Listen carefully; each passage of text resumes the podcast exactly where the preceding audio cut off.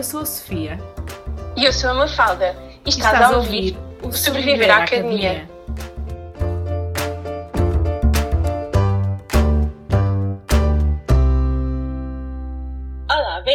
Volta a mais um episódio de Sobreviver à Academia. Hoje o nosso episódio é sobre como entrar num doutoramento.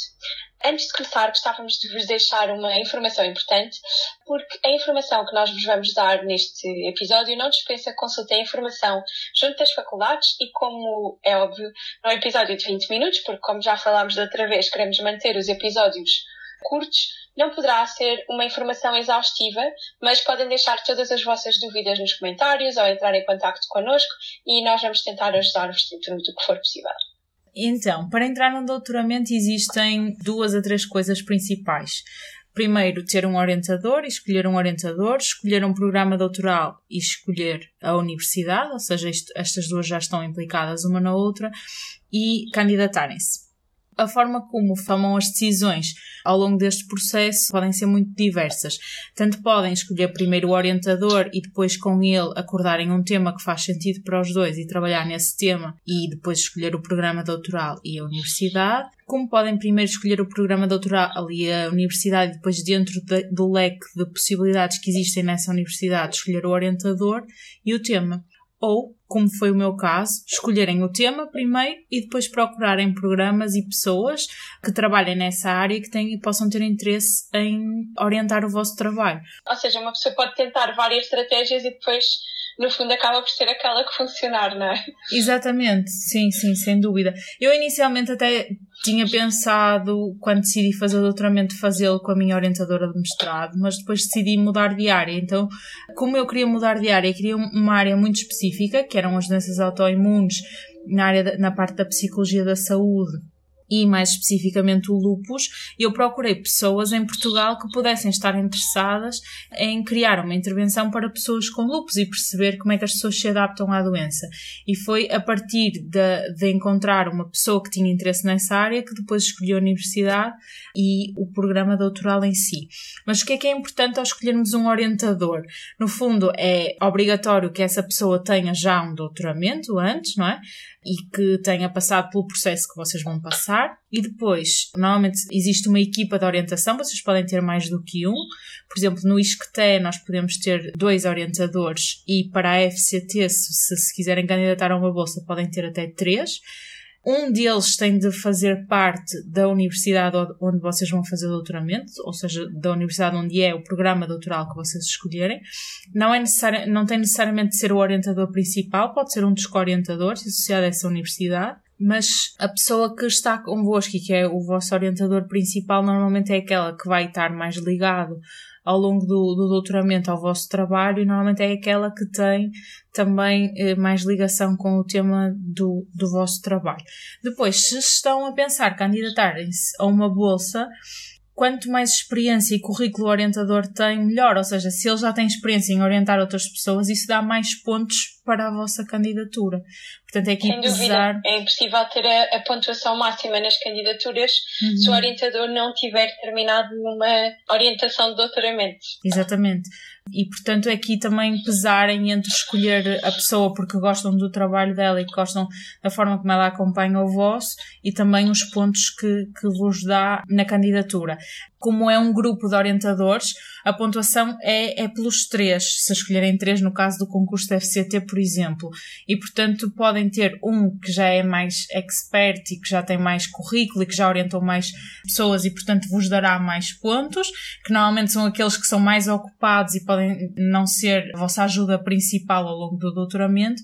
E depois terem a pessoa que, por ter menos experiência, normalmente é que está com mais disponibilidade para vos ajudar ao longo do doutoramento. E, portanto, tentarem aqui na equipa de orientação encontrar um equilíbrio entre a ajuda que precisam e que, eh, e que é essencial ao longo do, dos quatro anos de doutoramento e a pontuação que é necessária para, para conseguir, no caso de se candidatarem a uma bolsa. Sim, até o facto também depois do know-how de cada um, não é? Se calhar, uh, por exemplo, um mais, alguém mais sénior pode perceber mais do campo em si, não é? Mas, por exemplo, alguém mais novo pode estar mais atualizado nas últimas coisas que saíram ou em metodologias mais recentes e, portanto, eu acho que também é uma estratégia bastante útil, pelo menos para mim foi, e acho que e vejo várias pessoas que fazem isso, é tentar combinar uh, diferentes níveis de expertise e tentar com isso também ter uma equipa mais forte, não é? Porque se calhar um investigador sénior pode não estar tão disponível, mas quando dá um input, dá um input diferente de alguém mais júnior. E é a mesma coisa ao contrário, não é? As pessoas não pensam todas da mesma forma. Sim, sem dúvida. E daí o facto de ser uma equipa ser tão importante para vocês também terem outros, outras perspectivas. Eu, por exemplo, no meu caso, escolhi a, orienta a equipa de orientação muito de acordo com terem conhecimentos em diferentes áreas. A minha orientadora principal tem mais na área da adaptação à doença e da área da psicologia da saúde, mas tenho uma co-orientadora que já tem mais experiência no desenvolvimento de intervenções digitais, que é um dos meus objetivos. Portanto, ela pode não perceber tanto assim da doença em si e do processo, mas irá perceber mais sobre hum, como desenvolver a intervenção em si. Exato, exato. Sim, eu no meu caso também tenho isso. Tenho, tenho um orientador que é mais da área de psicologia social, outro mais da área educacional, e depois o meu orientador internacional é mais da área das neurociências, que é outra coisa que eu quero incluir. E pronto, é uma forma também saber que ao longo das várias partes do processo vou ter diferentes apoios, mas, mas tem sempre alguém que percebe daquela parte específica do assunto. Exato, sim. para terminar sobre os orientadores, eh, eu no meu caso o que fiz, eu também troquei, eh, não fiquei com o mesmo orientador do mestrado, mas no meu caso o que eu fiz foi começar como assistente de investigação e depois falei com o meu orientador no sentido de uh, ele ser meu orientador de doutoramento, tentámos encontrar um tema que nos interessasse aos dois e submetemos a candidatura à FCT. Acho que essa pode ser outra estratégia para quem quer entrar numa área diferente e não tem muitos contactos. Pode ser, por exemplo, ir trabalhar primeiro como assistente de investigação e depois passam para alunos de doutoramento, ou seja, como uma bolsa de doutoramento. Mafalda, deixa-me só acrescentar uma coisa em relação a isso, que é eh, nós eh, em psicologia, pelo menos quando terminamos o curso, temos de fazer um ano de estágio para a ordem dos psicólogos. E essa pode ser uma boa forma de que quem quer seguir eh, a área académica e quer na mesma ter uma cédula profissional da ordem dos psicólogos, fazer o estágio e aproveitar essa bolsa de investigação. Também podemos fazê-lo durante o doutoramento, mas um, também o podem aproveitar nesse caso para fazer antes. Mas já agora, uh, só, só, só, mais uma coisa sobre os orientadores. Uhum. Como é que tu uh, encontraste a tua orientadora? Porque tu és do Minho, a tua orientadora é de Lisboa, como é que, como é que isso aconteceu? A primeira coisa que eu fiz foi procurar um, universidades que tinham Psicologia da Saúde e depois de, dentro dessas fui ver os planos e vi que cadeiras é que existem. Existem no ISCTE cadeiras que são mesmo de adaptação à doença crónica, que por exemplo na Universidade de Minho não existiam. E depois, a partir de, das cadeiras, fui ver que professores é que davam essas cadeiras, que teses é que tinham orientado, vi currículos em termos de artigos publicados, quais eram os temas, e na altura encontrei uma professora e, e enviei-lhe um e-mail com o meu currículo e com o objetivo que, que era candidatar-me a uma bolsa, fazer doutoramento e que gostava de lhe apresentar uma primeira ideia de um projeto e pedi para marcar uma reunião online, neste caso. Inicialmente deu-me algumas dicas para eu uh, mudar algumas coisas no projeto para lhe interessar mais. Eu tentei fazê-lo, mas depois percebemos que não enquadrava nem para uma nem para outra. Então ela indicou-me uh, a minha atual orientadora, porque tinha sido orientanda dela no doutoramento dela, e portanto depois reuni com a minha atual orientadora e as coisas aí fizeram todo sentido e, e fiquei com ela. Pronto, já agora aproveito para fazer a ponte. A começar pelos sites das faculdades pode ser realmente uma boa forma, tanto de encontrar programas de doutoramento, como para encontrar orientadores. Portanto, uma pessoa realmente pode começar pelo orientador, como a Sofia falou no início, ou pode começar pelo programa de doutoramento. Aliás, existem programas de doutoramento que nem sequer obrigam a que exista um, um orientador antes de começar e, portanto, é mesmo suposto as pessoas entrarem primeiro e depois escolherem um orientador. Mas mesmo nesses casos, convém saber o que é que é mais ou menos a investigação naquela universidade, porque senão, quando chega ao momento de escolher, pode acontecer que não vos interesse nada é uma das coisas que tem que se fazer quando se está à procura de um programa de doutoramento, é olhar para os orientadores e mais especificamente para o que é que são os interesses de investigação deles. Isto normalmente abrindo os sites das faculdades, normalmente cada investigador tem uma página onde diz as últimas publicações, que tese é que orientou, quais é que são os interesses de investigação. Às vezes alguns até põem tipo que estão à procura de pessoas para estudar este tema. Pronto, isso já é mais raro mas normalmente é possível encontrar esta informação. Depois, outra informação importante a ter em conta é a localização, ou seja, por exemplo, eu vivo em Lisboa e queria estudar em Lisboa, portanto, tentei procurar aqui mais nesta zona. É importante pensar se estão dispostos a mudar de cidade ou não, porque pode acontecer que o tema que vocês querem estudar, como aconteceu com a Sofia, não estava disponível na universidade da zona dela. Portanto, isto é uma coisa importante ponderar. Por exemplo, se preferem mudar de cidade ou se preferem se calhar trabalhar um tema que pode ser um bocadinho diferente. Isto são tudo coisas que têm que ser pesadas. No meu caso, correu bem porque o tema que eu queria estudar estava disponível na minha cidade e pronto, e portanto não tive que fazer essa escolha. No meu caso, correu bem porque eu não queria ficar na mesma cidade. Ah, pronto, então pronto. Então, Foi uma opção também. Bem. Sim. Pronto. Mas, por exemplo, a parte das neurociências não está tão disponível cá como noutros países e, portanto, essa parte era bastante importante que eu fosse para fora e eu queria muito passar uma parte do doutoramento fora e, portanto, isso foi uma coisa importante também de ponderar. É importante também ter em conta o preço das propinas. Normalmente nas públicas são anualmente 2.750 euros no primeiro ano e depois nos outros 2.500 ou às vezes é sempre 2.750, pronto. É mais ou menos estes valores, até porque esse é o valor das propinas que a FCT paga. Mas no privado, e não só, porque as propinas de doutoramento não têm a mesma regulação de, por exemplo, as propinas da licenciatura, aí os valores já podem variar bastante e, portanto, é importante que quando vocês estão à procura vão logo ver o valor das propinas, porque se virem que é um valor muito elevado, especialmente se vocês não vão ter bolsa, é, é importante, acho que é um ponto importante ter em conta. Pronto, os temas de investigação e os orientadores e depois é importante também pensarem que nos programas de doutoramento vocês vão ter aulas e avaliações, sobretudo no primeiro ano. Portanto, é importante olharem para o programa curricular, não é? As, as, unidades curriculares que vão ter, mas isso acaba por ser uma parte assim mais pequena do, do doutoramento. E depois, nos anos seguintes, sobretudo, tem reuniões de equipa e de trabalho. E eu diria que outra coisa importante é os materiais que vocês têm disponíveis, porque depois vão estar a fazer estudos, experiências, portanto é importante perceber uh, o software que a faculdade tem disponível. Isto nem sempre é fácil, se calhar o mais fácil é falarem com outras pessoas que estudem na mesma faculdade, mas o software, uh, por exemplo, se o laboratório, se vocês precisam de fazer EG, têm que ter a certeza que a faculdade que vocês querem ir tem esse material disponível, ou tem um acordo com algum sítio onde vocês depois podem fazer isso. E este tipo de coisas, que são mais práticas, também é importante. É importante perceberem que num doutoramento já não é bem aquela coisa de ir para um sítio pelas cadeiras ou pelos professores, mas é mais irem se juntar a uma equipa de investigação. Portanto, também é importante vocês não só quer dizer, isto aqui já, já estou a ser muito criteriosa, ninguém, acho que ninguém pensa nisto, mas, mas também verem, olharem para a equipa de investigação como um todo e, e, pensarem que aquilo realmente vos interessa de alguma forma, senão acho que acabam por também sofrer um bocadinho durante os quatro anos, embora não seja o mais grave, se os outros pontos estiverem assegurados. Exato depois de escolherem tudo isto, vem a hora das candidaturas. Que é uma e... grande obra. Exato.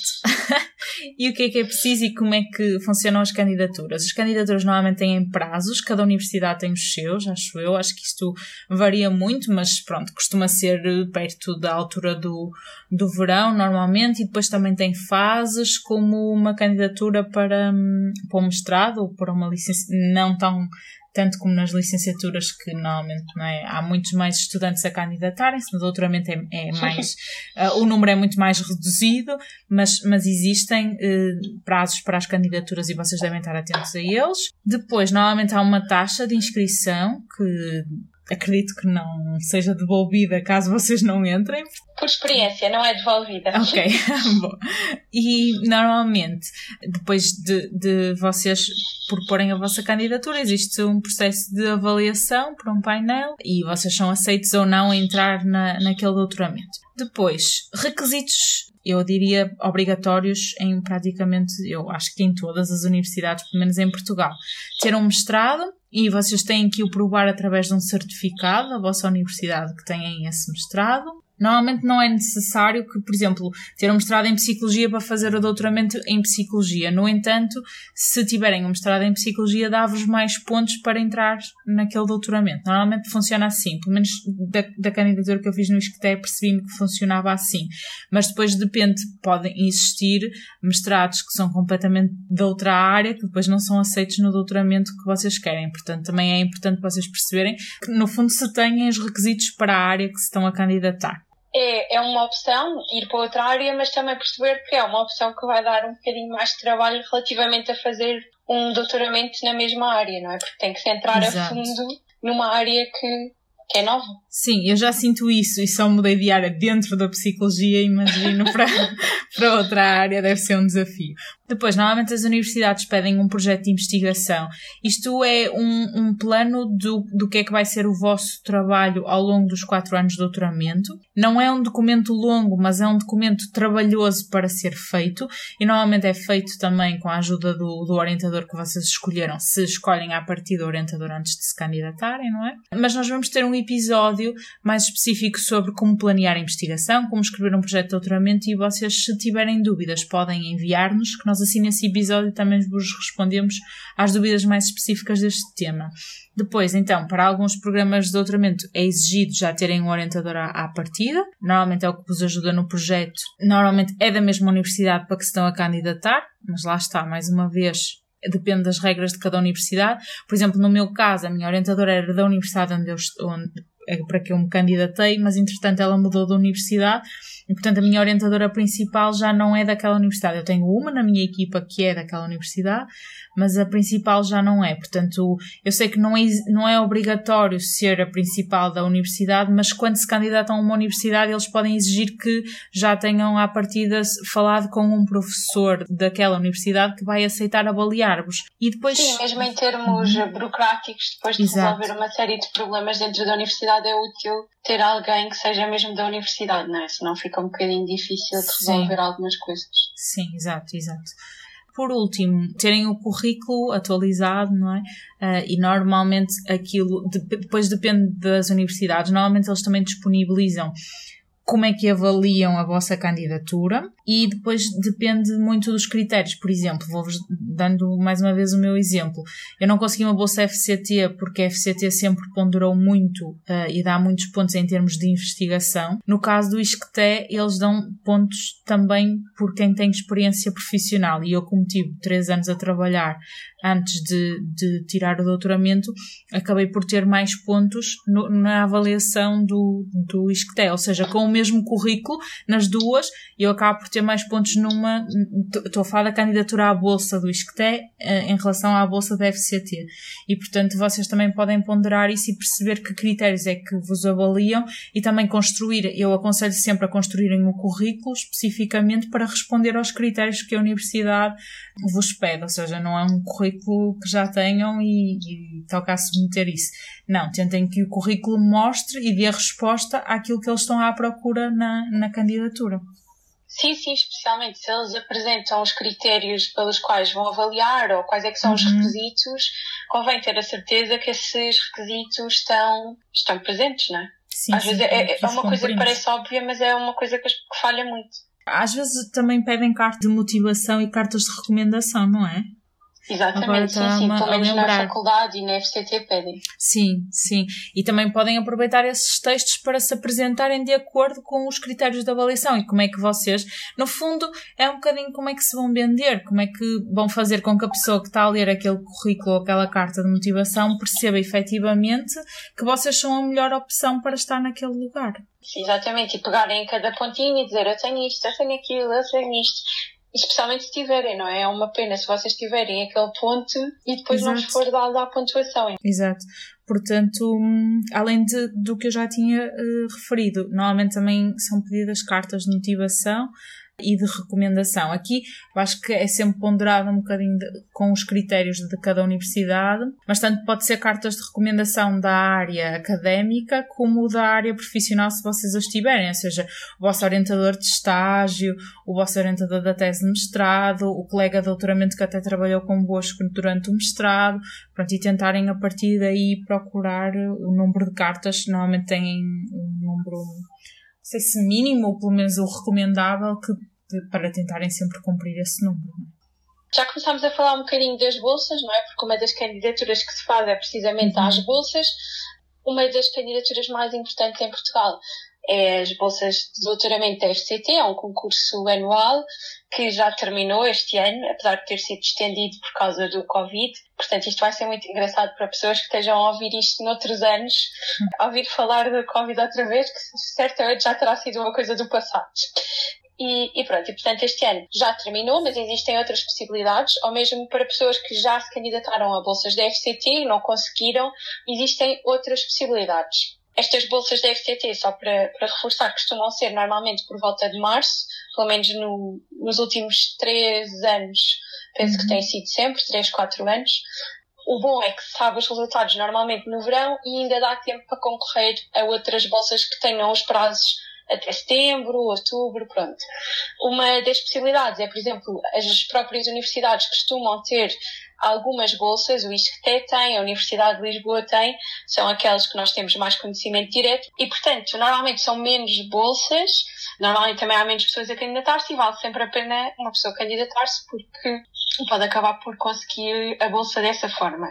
Depois, outra, outra possibilidade é também os programas doutorais, ou seja, existem programas de doutoramento específicos que também têm financiamento para bolsas, eu sei que pelo menos o de Neurociências da Champalimau, há um que é o Neuro Lisboa, tem bolsas próprias, o LISP, que é o, aquele do qual eu faço parte, também tem bolsas próprias, e, e como estes, eu estou a dar exemplos muito na área da psicologia e das neurociências, porque são os que eu conheço melhor, mas existem vários programas doutorais que têm um financiamento próprio e, portanto, podem uh, receber pessoas que têm financiamento já da FCT, mas têm normalmente, sei lá, quatro bolsas anuais e, e normalmente já são, como são áreas muito mais específicas, também o número de candidatos que concorrem é muito mais pequeno e, portanto, pronto, é uma boa forma também de conseguir. E normalmente estas coisas é fácil, ou é mais fácil de saber pelos próprios orientadores, ou também por um, por um site que é o eracareers.pt, é o site para uh, investigadores em Portugal. Pronto, e nós vamos deixar este link na descrição do episódio.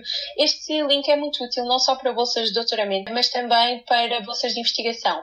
E é um sítio onde podes encontrar todos os concursos abertos para bolsas de mestrado, doutoramento, assistente de investigação já não é bem uma bolsa, são contratos, mas também uh, estão lá e outras posições de investigação, até uh, professores, bolsas de pós-doc, que abriram e que estão à procura de alguém. É como se fosse tipo o saco empregos, mas dos investigadores. Tem muita coisa, mas pesquisarem pela vossa área, tipo, eu normalmente pesquisava psicologia Sim. e já reduz imenso e é perfeitamente fazível ver as referências todas que estão lá. Exato.